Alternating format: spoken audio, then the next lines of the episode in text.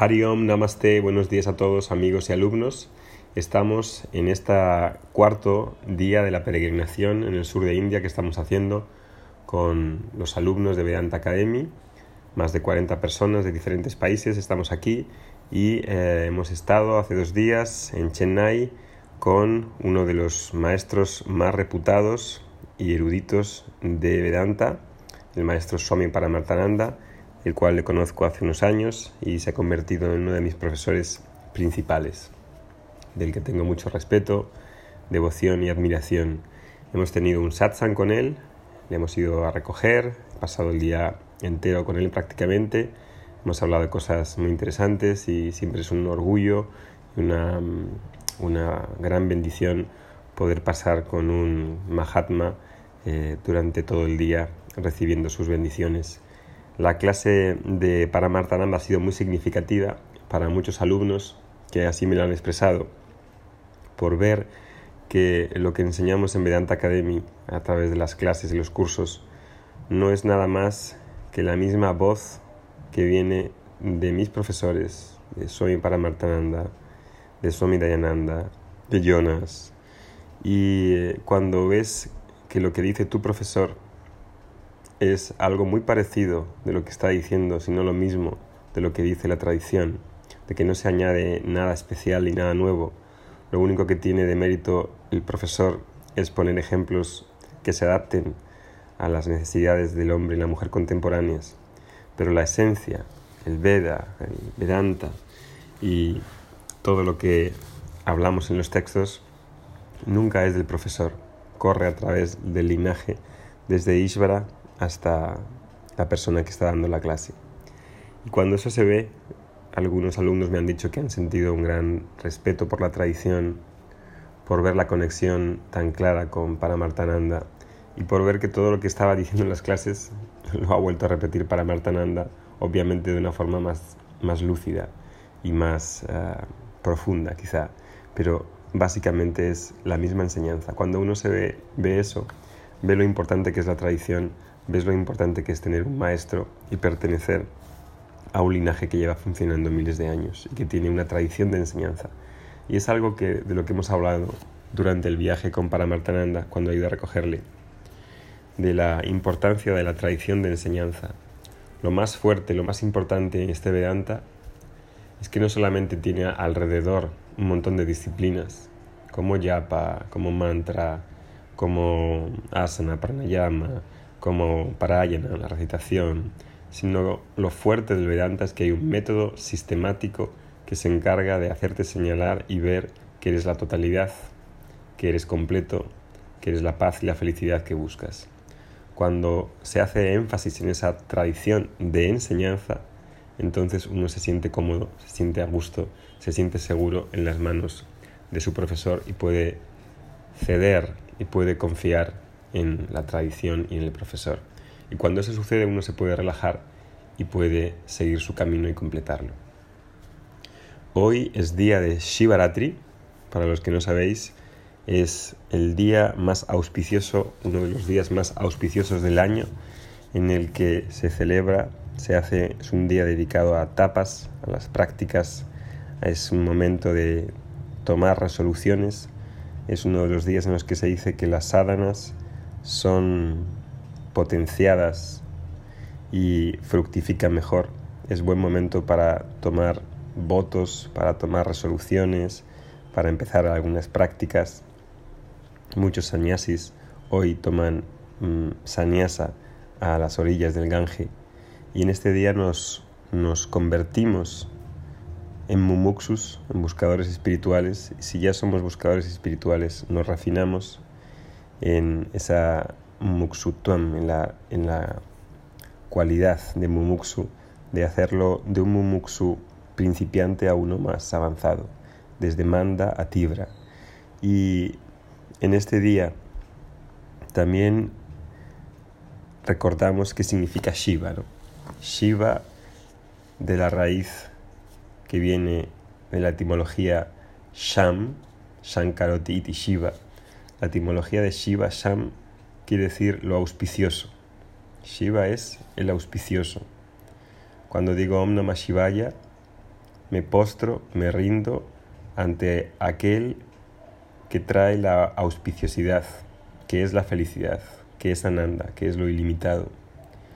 Cuando soy capaz de entregarme a Shiva, a Ishvara, al Señor, soy capaz de acomodar y de recibir los karma palas, los frutos que vienen a mi vida, las experiencias, cualquiera que sea, agradable, desagradable. Cedo esta tensión por el control que crea ansiedad, que crea sufrimiento y puedo entregarme para poder recibir y experienciar aquello que ha de ser recibido en mi vida.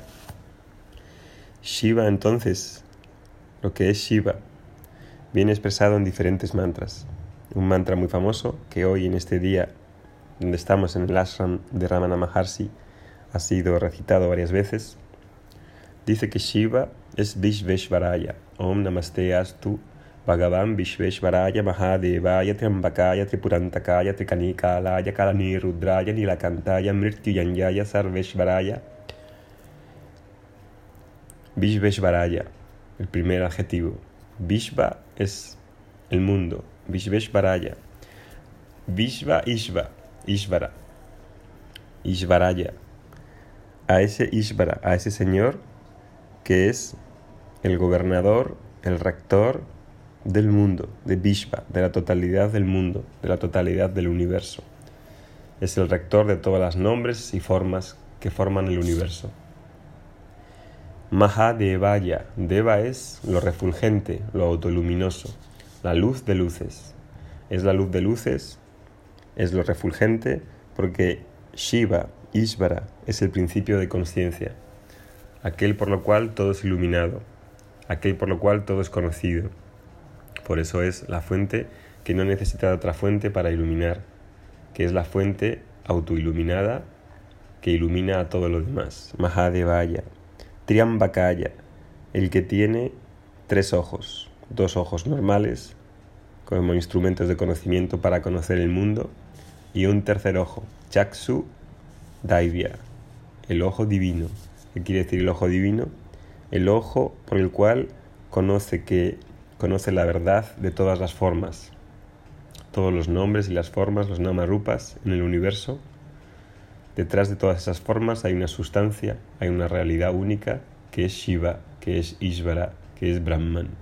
Esa realidad es conocida gracias al ojo divino que va más allá de las formas, que puede entender el principio unificador de conciencia y existencia que presta vida a los nombres y las formas. Así es conocido Shiva por esos adjetivos y más adjetivos en otros mantras que hace que Shiva sea Sadashivaya, todo auspicioso, siempre auspicioso. El Señor de todos, Sarveshvaraya. Cuando eso es visto, cuando se comprende que Shiva en el día de hoy, en el día de Shivaratri, uno puede repetir Om Namah Shivaya, el mantra Om Namah Shivaya, entregándose a este Shiva, Vishveshvaraya, Mahadevaya, Triambakaya. Cuando uno puede hacer eso, puede recibir las bendiciones de Shiva en este día comenzar una práctica, comenzar a recitar yapa y recibir sus bendiciones. Con el grupo de alumnos que hemos estado hoy en este ashram, estuvimos ayer, hemos estado hoy y hoy como es Shivaratri hay más funciones, más servicios y hemos asistido a, una, a varios eventos, la verdad que muy, eh, muy significativos y que a los alumnos creo que les ha tocado en cierto modo cada uno en su tipo de evolución, cada uno en su situación, a unos más que a otros. Hemos estado asistiendo a varias puyas, a varias parayanam, recitaciones. Hay una cosa muy hermosa en este ashram que es la belleza del sitio, la belleza de los templos, lo bien cuidado que están, lo limpio, lo estéticamente bellos que son, eh, lo bien mantenidos que están por los puyaris y por por las personas que lo mantienen. Y también hay algo muy hermoso que es, hay un, un que es como un gurukulam, una escuela para niños pequeños que vienen a partir de los 6-7 años, les envían aquí sus padres a estudiar y han hecho en varias pullas, han sido los que han recitado los Vedas, han recitado varias porciones del Veda y ha sido francamente, francamente bello. Los alumnos a todos sin ninguna excepción les ha encantado, han sido conmovidos por la belleza de qué bien han recitado los mantras del Veda con sus suargas, con sus tonos eh, muy sincronizados, unos se respondían a otros. Ha sido realmente fantástico y ha creado un, un estado, ha creado una, una, un estado mental sádvico que nos hace, hacer refinarnos y nos hace cultivarnos más en este, en este camino de autoconocimiento. Hoy, como es Shivaratri, hay varias funciones y ahora mismo son las 11 y cuarto de la noche y vamos a ir a la última función de hoy, que empieza a las 12.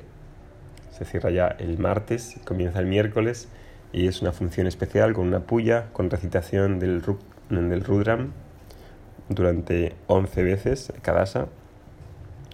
Y en esta, en esta función o puya especial también va a estar lleno de gente. Hoy en general muchas personas que son mumuxus, que buscan moxa, eh, se pasan la noche entera recitando Om Namah Shivaya, recitando los Vedas, haciendo tapas, haciendo mantras, meditando. Y vamos a ir a alguna de estas pullas ahora por la noche y mañana, eh, mañana también nos quedaremos aquí, estaremos en la cueva donde meditaba Ramana Maharshi, subiremos a, la, montaña donde él meditaba eh, y después iremos al templo de la ciudad también para tener más bendiciones. Este viaje, como les decía a los alumnos, es un viaje de gracia, es un viaje de peregrinos, es un viaje en el que no hay turistas, no hay espacio para el turista o hay muy poco turismo y el 90% es búsqueda de gracia, búsqueda de bendiciones para poder eh, completar este viaje y vernos completos y con un sentido de plenitud. Os trataré de hacer el siguiente podcast en el siguiente destino, que será la ciudad de Madurai. Espero que estéis bien, un gran abrazo, Hariom.